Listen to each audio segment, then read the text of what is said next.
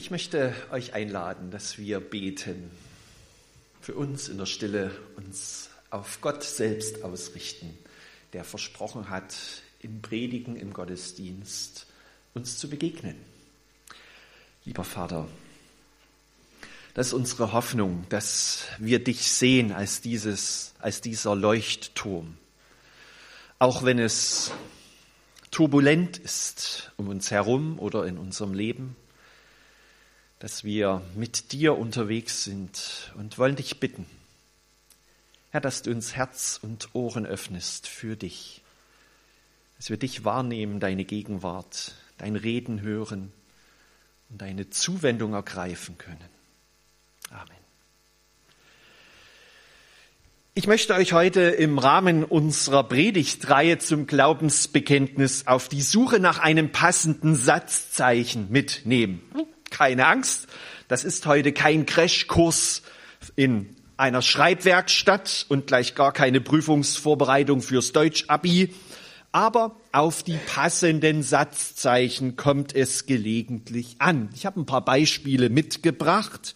Also in dem ersten Beispiel, ja, was macht denn der Computer?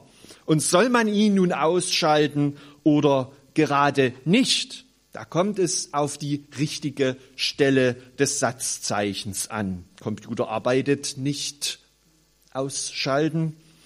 Oder in dem zweiten Beispiel, ja, Schüler sagen, Lehrer haben es gut. Wer hat es denn hier eigentlich gut? Und wer redet da? Die Lehrer oder die Schüler? Und für alle Raucher dürfte in dem dritten Beispiel auch das Komma an der passenden Stelle einen großen Unterschied machen. Wir bitten unsere Gäste nicht zu rauchen. Oder das vierte Beispiel macht das passende Satzzeichen an der entscheidenden Stelle durchaus auch einen gewissen Unterschied. Wir grillen, Vater kauft Brötchen und Würstchen. Auf das passende Satzzeichen kommt es an, auch im Glaubensbekenntnis. Und ich möchte für den Glaubenssatz. Ich glaube die Vergebung der Sünden. Mit euch auf Psalm 51 schauen.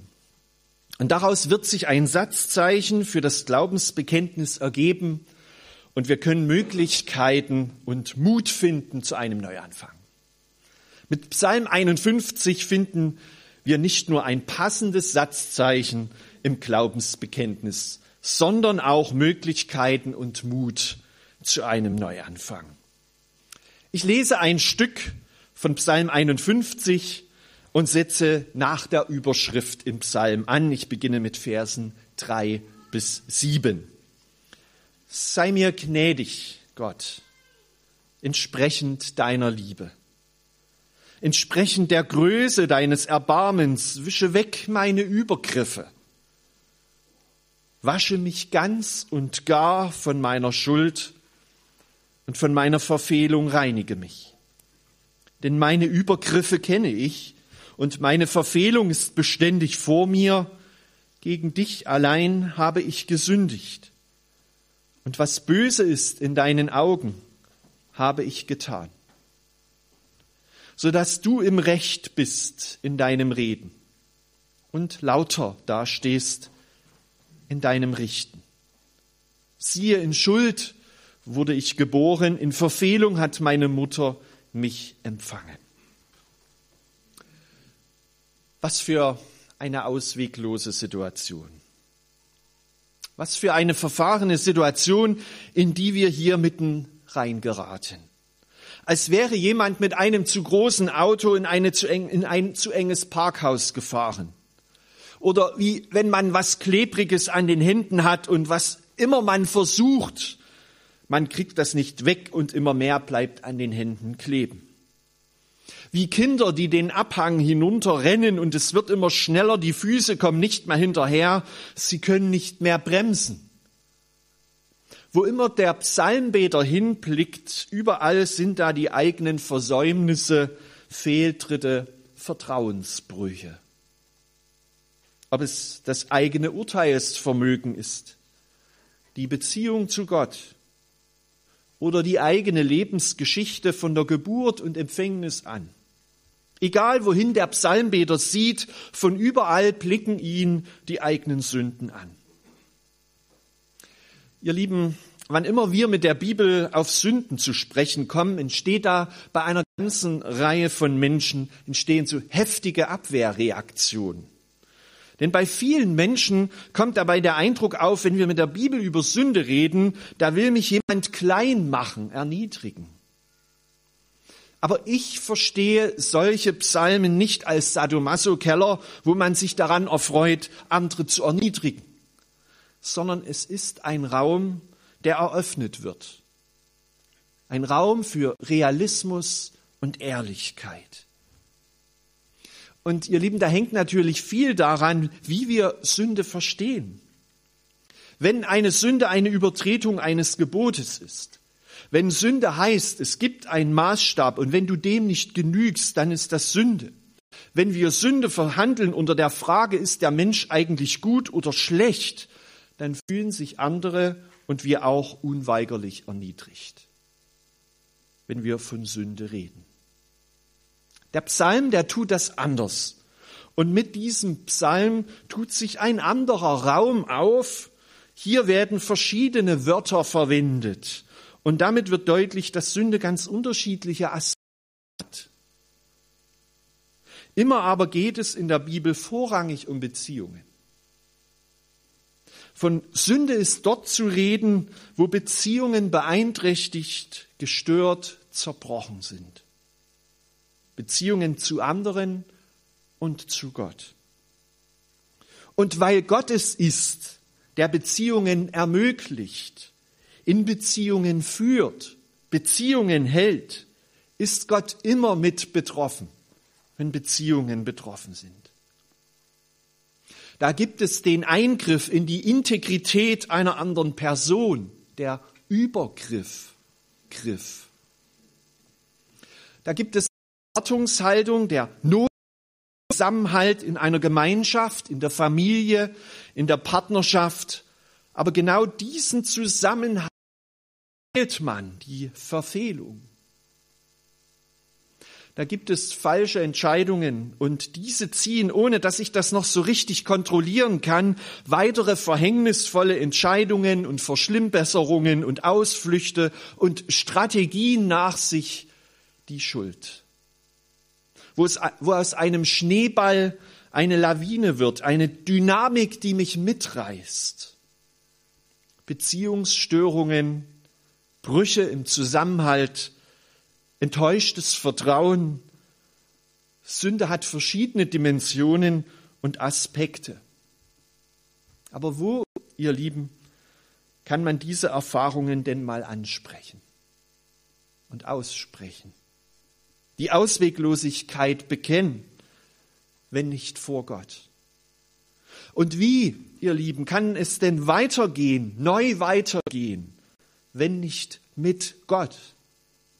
Und wer, ihr Lieben, kann eine zweite Chance ermöglichen, einen Neuanfang, wenn nicht Gott? Und deshalb fängt der Psalm anders an als ich. Er fängt nicht mit der Totalität der Sünde an, sondern mit der Totalität der Liebe Gottes. Vor den drei Wörtern für Sünde, Übergriffe, Verfehlung, Schuld stehen drei Wörter der unbedingten Zuwendung Gottes. Ich lese das nochmal und wir können das gern einblenden in Vers 3. Sei mir gnädig, Gott, entsprechend deiner Liebe, entsprechend der Größe deines Erbarmens, wische weg meine Übergriffe.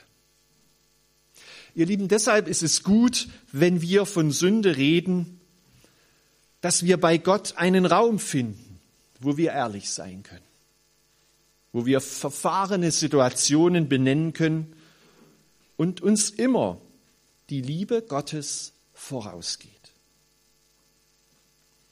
Nun haben wir ja zurzeit eine ziemlich große Konfi-Gruppe in unserer Gemeinde und der Teamkreis, der trifft sich zum Gottesdienst extra zusammen im großen Saal. Und wenn man so als jüngerer Mensch fragt man sich manchmal, boah, die reden so oft von Sünde, ich, ich erlebe das so in meinem Leben nicht, Du musst jetzt nicht mühsam losschaufeln und graben, ja?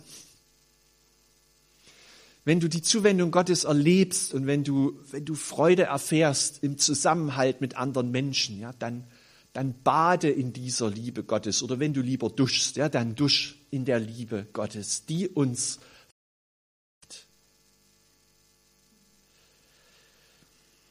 Und wir, ja, die wir merken, je mehr du Verantwortung hast, umso häufiger stellt sich die Frage, ist das gelungen? Bin ich dem gerecht geworden? Wo habe ich den Zusammenhalt verfehlt? Ja.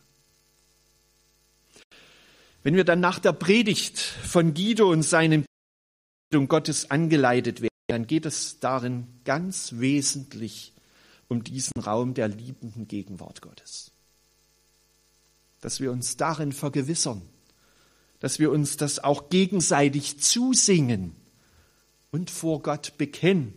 Wir begegnen hier dem gnädigen Gott, der uns ohne Aufrechnung von Leistungen vorher notwendigen Abgaben oder Bittersuchen empfängt, der uns liebt und der groß an Erbarmen ist. Das heißt, der mit uns mitfühlt und mitleidet. Ihr Lieben, es geht nicht um Erniedrigung, es geht um Aufatmen. Und dann sollen wir auch nicht in dieser ausweglosen Situation bleiben. Mit Gott wird ein Neuanfang möglich. Darum bittet schließlich der Psalmbeter. Und dieser Neuanfang soll genauso vollständig sein, wie vorher die Totalität der Sünde und die Totalität der Liebe Gottes zur Sprache kamen. Wieder geschieht das mit drei Worten, ja, so wie in der Bibel die Zahl drei für die Vollständigkeit steht. So ruft die Person in dem Psalm Gott in Bezug auf seine, seine Liebe und Erbarmen an und benennt sie die Übergriffe, die Verfehlung und die Schuld, sondern bittet auch mit drei Worten um Veränderung, um Neuanfang mit dem Bild des Waschens. Sei mir gnädig, Gott, entsprechend deiner Liebe, entsprechend der Größe deines Erbarmens. Wische weg meine Übergriffe. Wasche mich ganz und gar von meiner Schuld und von meiner Verfehlung reinige mich.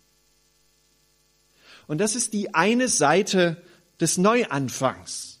Es ist die Bitte, dass die Dinge wieder in Ordnung kommen, Beziehungen heilen, die unsägliche Dynamik unterbrochen wird, dass nicht ein Fehler und eine Sünde gleich die nächste freisetzen.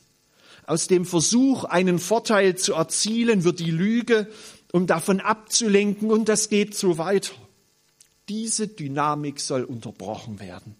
Mehr noch, sie soll überwunden werden. Ihr Lieben, es ist auch deshalb wichtig, den Raum zu haben, um über Sünde zu reden und Sünden zu bekennen, weil Sünden ihre eigene Dynamik und Macht und Konsequenzen haben. Es geht nicht nur um Ehrlichkeit, sondern eben auch um Realismus. Ich kann mich dem nicht aus eigener Kraft entziehen. Ich brauche die Hilfe Gottes. Aber auf diese Weise wird aus drei mal drei null aus der dreimal vollständigen Liebe Gottes, aus der dreimal unausweichlichen Sünde gegen andere und Gott, aus der dreimal ausgesprochenen Bitte um einen Neuanfang kann ein Zurück auf Null rein gewaschen wiederhergestellt werden. In unserem Psalm, in Psalm 51, setzt der Neuanfang aber noch tiefer an.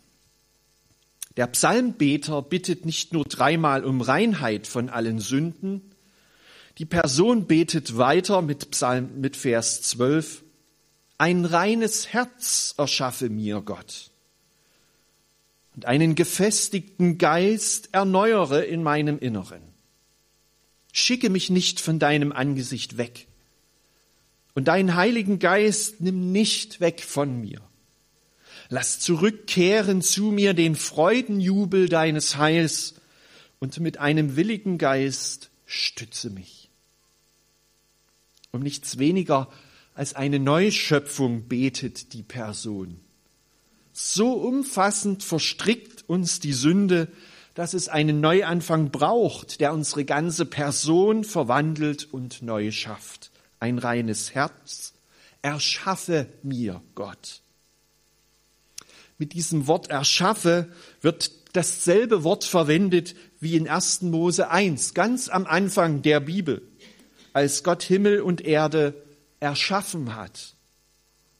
Bei der Schöpfung ist Gott im höchsten Maße aktiv. Und dabei ist er zugleich im höchsten Maße zugewandt, macht es nicht von ferne, ordert was an und dann läuft das. Und wo man am beeindruckendsten sehen kann, ist in der Erzählung von der Erschaffung des Menschen. Gott nimmt den Ton der Erde, er formt aus einem Erdkloß den Menschen. Er haucht ihm den Atem des Lebens ein. Um diesen schöpferischen Akt geht es auch in Psalm 51.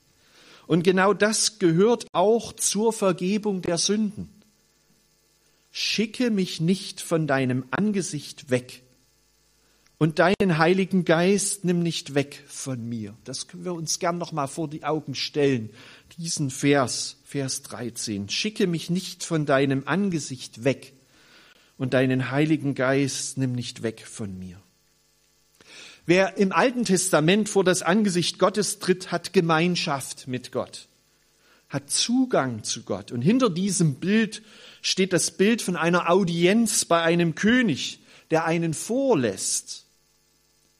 Aber diese Audienz ist bei Gott immer. Sie ist nicht einmal im Leben oder wenn man sich beschweren will und Glück hat, wenn man zum König vorgelassen wird. Es ist die beständige Situation vor dem Angesicht Gottes leben. Aber wie kann das aussehen angesichts der Übermacht und Ausweglosigkeit von Sünden, von Vertrauensbruch?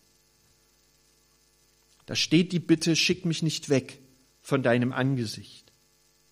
Lass mich auch und gerade jetzt in deiner Gegenwart bleiben.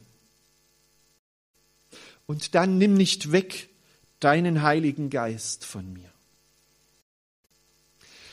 Der Geist ist im Alten Testament noch nicht die ganze Lehre vom Heiligen Geist als Person und der Dreieinigkeit im Blick.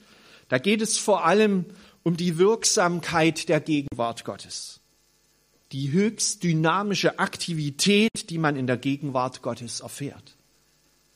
Nimm diese wirkungsvolle Gemeinschaft mir nicht weg, sondern erschaffe mich neu. Wie kommt angesichts der Totalität der Sünde die Totalität der Liebe Gottes zur Wirkung? Indem wir seine wirkmächtige Gegenwart, seinen Geist uns erneuern lassen unsere Lebens- und Willenskraft. Unser Geist kann gefestigt und willig werden, wo wir in der Gegenwart Gottes ihn an uns zur Wirkung lassen. Da haucht wie bei der Erschaffung des ersten Menschen uns seine wirksame Gegenwart in unser Leben und unser Innerstes.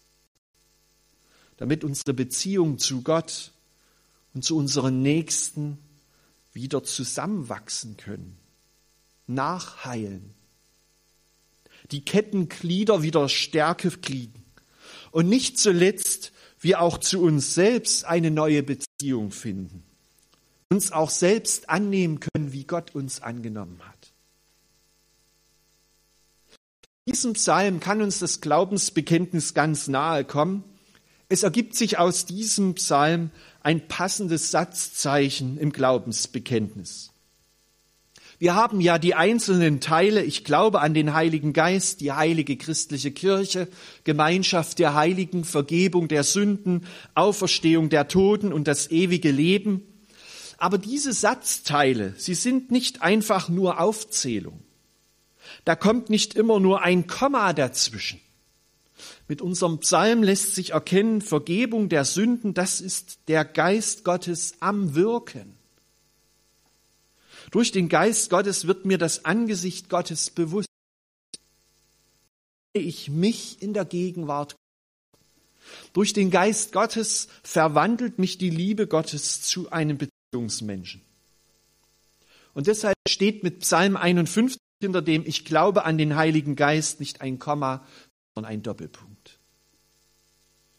Es ist in der christlichen Kirche, der Gemeinschaft der Heiligen, der Vergebung der Sünden, der Auferstehung der Toten und so weiter, dass wir den Geist Gottes in seiner Wirksamkeit erfahren.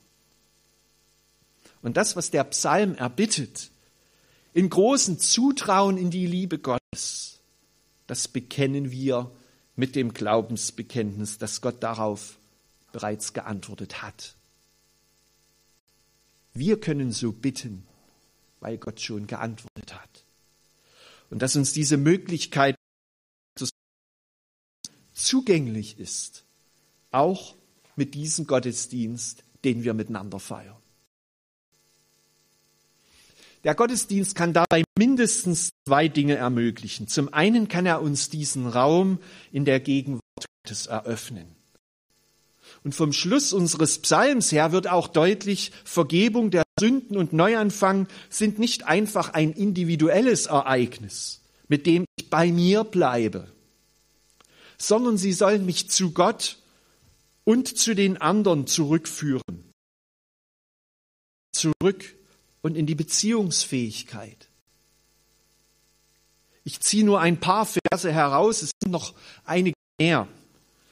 Vers 15, ich will lehren die Verbrecher deine Wege und die sich verfehlen, sollen zu dir umkehren.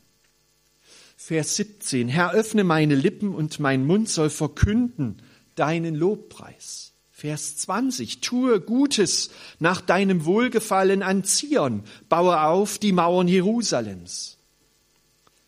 Wo uns Gottes Geist einen Neuanfang ermöglicht, können und sollen wir damit nicht bei uns bleiben, sondern selbst zu Ermöglichern werden für andere.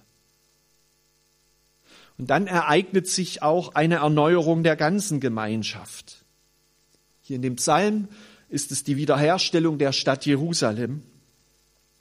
Und so wird es im Verlauf dieses Gottesdienstes um diese beiden Richtungen, um diese beiden Seiten der Erneuerung und des Neuanfangs gehen. Wo bin ich eingeladen, Sünden abzulegen, Gottes Gegenwart in mir Raum zu geben für Erneuerungen? Und wo zieht es Kreise? Erneuert Beziehungen in meinem Umfeld, in unserer Gemeinde. Wie können wir also reagieren auf diese Worte? Wie können wir zuversichtlich in diesen Raum der liebenden Zuwendung Gottes treten? Im Vorfeld in der Vorbereitung zu diesem Gottesdienst haben wir überlegt, was könnten wir da machen? Können wir vielleicht zum Beispiel dieses Abgeben der Sünden mit einer symbolischen Handlung verbinden? Viele von uns werden das schon hilfreich, heilvoll erlebt haben. Ne? Auf einen Zettel schreiben, ans Kreuz nageln oder einen Stein nehmen, den ablegen, auf einen Zettel schreiben und verbrennen. Ich bin so bei diesen symbolischen Handlungen, ich bin ein bisschen ein gebranntes Kind. Ja? Ich habe ja mehrere Jahre als Jugendpfarrer im Erzgebirge gewirkt und da waren wir zu einer Jugendfreizeit in London. Es gab da Kontakte zu einer ähm, Brüdergemeinde, ähm, Moravian Church heißt das in London und das waren vor allem Leute aus der Karibik, die sich dort zusammen versammelt haben. Ja, in deren Gottesdienst war das wichtige Begleitinstrument nicht die Orgel, ähm, auch nicht äh, dezent mit Verstärkereffekten arbeitende Gitarre, sondern Steel Drum. Und in dieser Gemeinde waren wir, konnten dort übernachten, haben die Themen entfaltet und äh, gegessen, tolle Erfahrungen. Und ein Thema hatte ich, ja, Vergebung der Sünden, so Umgang mit Sünden. Und da habe ich ermutigt, aufschreiben auf Zettel, Gefäß und dann haben wir das so angezündet, die Zettel verbrannt, ja. Und äh, irgendwie lag das an den Zetteln oder was, das verbrannte schön, aber es war eine unglaubliche Rauchentwicklung, ja. Und irgendwann ging mein Blick nach oben und ich sah den Rauchmelder. Es war ein großer Raum, aber auch viel Rauch. Ja. Und so in meinem inneren Auge sah ich so die Hälfte der Feuerwehr von London anrücken, ja, und recht das gegen, gegen den Freizeitbeitrag, den wir so entrichtet hatten. Und irgendwann äh, rannte ich mit dem Gefäß nach draußen ins Außen. Ja. Natürlich, solche symbolischen Handlungen, sie haben eine hilfreiche Funktion. Viele von uns haben sie heilvoll erlebt, aber manchmal lenken sie auch ab. Und manchmal konzentrieren wir uns damit dann so sehr auf einzelne Sünden und starren darauf, aber wir verpassen das Ziel, nämlich die wiederbelebten Beziehungen. Vertrauen, Solidarität, Gemeinschaft, Liebe. Es geht bei der Überwindung von Sünden um das Heilen von Beziehungen. So möchte ich euch einladen, schau auf die maßgeblichen Beziehungen zu den Menschen um dich herum und zu Gott. Was trägt diese Beziehungen? Wofür kannst du dankbar sein? Was gelingt, was trägt? Aber auch was hat gelitten? Worunter hat Vertrauen gelitten, die Liebe, der Zusammenhalt? Was davon möchtest du Gott hinhalten? Was möchtest du abgeben? Was braucht einen Neuanfang? Welches Wort aus diesem Psalm, aus der Predigt, aus dem Glaubensbekenntnis hilft dir dabei? Oder vielleicht braucht es vor allem den Zuspruch der Vergebung. Dann kannst du zu einem der Menschen gehen, die im Foyer stehen werden in der anschließenden Anbetungszeit, die dir die Liebe Gottes, die Vergebung der Sünden zusprechen. Oder du schreibst dir tatsächlich etwas auf. Du betest darüber in der kommenden Woche oder Katja hat es vorhin erwähnt. Es beginnt die Passionszeit. Gibt es etwas in Bezug auf die dich tragenden Beziehungen und die Beziehungen, die du trägst, wo du neu drauf schauen möchtest? Vielleicht über die gesamte Passionszeit. Oder du lässt dich mit dem Lobpreis jetzt in die Gegenwart Gottes mitnehmen. Du erlaubst Gott, dass er mit seiner Liebe dich in deinem Leben und in deinen Beziehungen berührt. Deinen Atem mit seiner Gegenwart durchweht. So stecken in dem gleichen, kleinen Satzzeichen ganz große Möglichkeiten. Möglichkeiten zur Ehrlichkeit und Realismus. Möglichkeiten, die Liebe Gottes zu entdecken. Möglichkeiten zu einem Neuanfang und zu heilenden Beziehungen. Ein reines Herz erschaffe mir Gott und einen gefestigten Geist erneuere in meinem Inneren. Schicke mich nicht von deinem Angesicht weg und deinen Heiligen Geist nimm nicht weg von mir.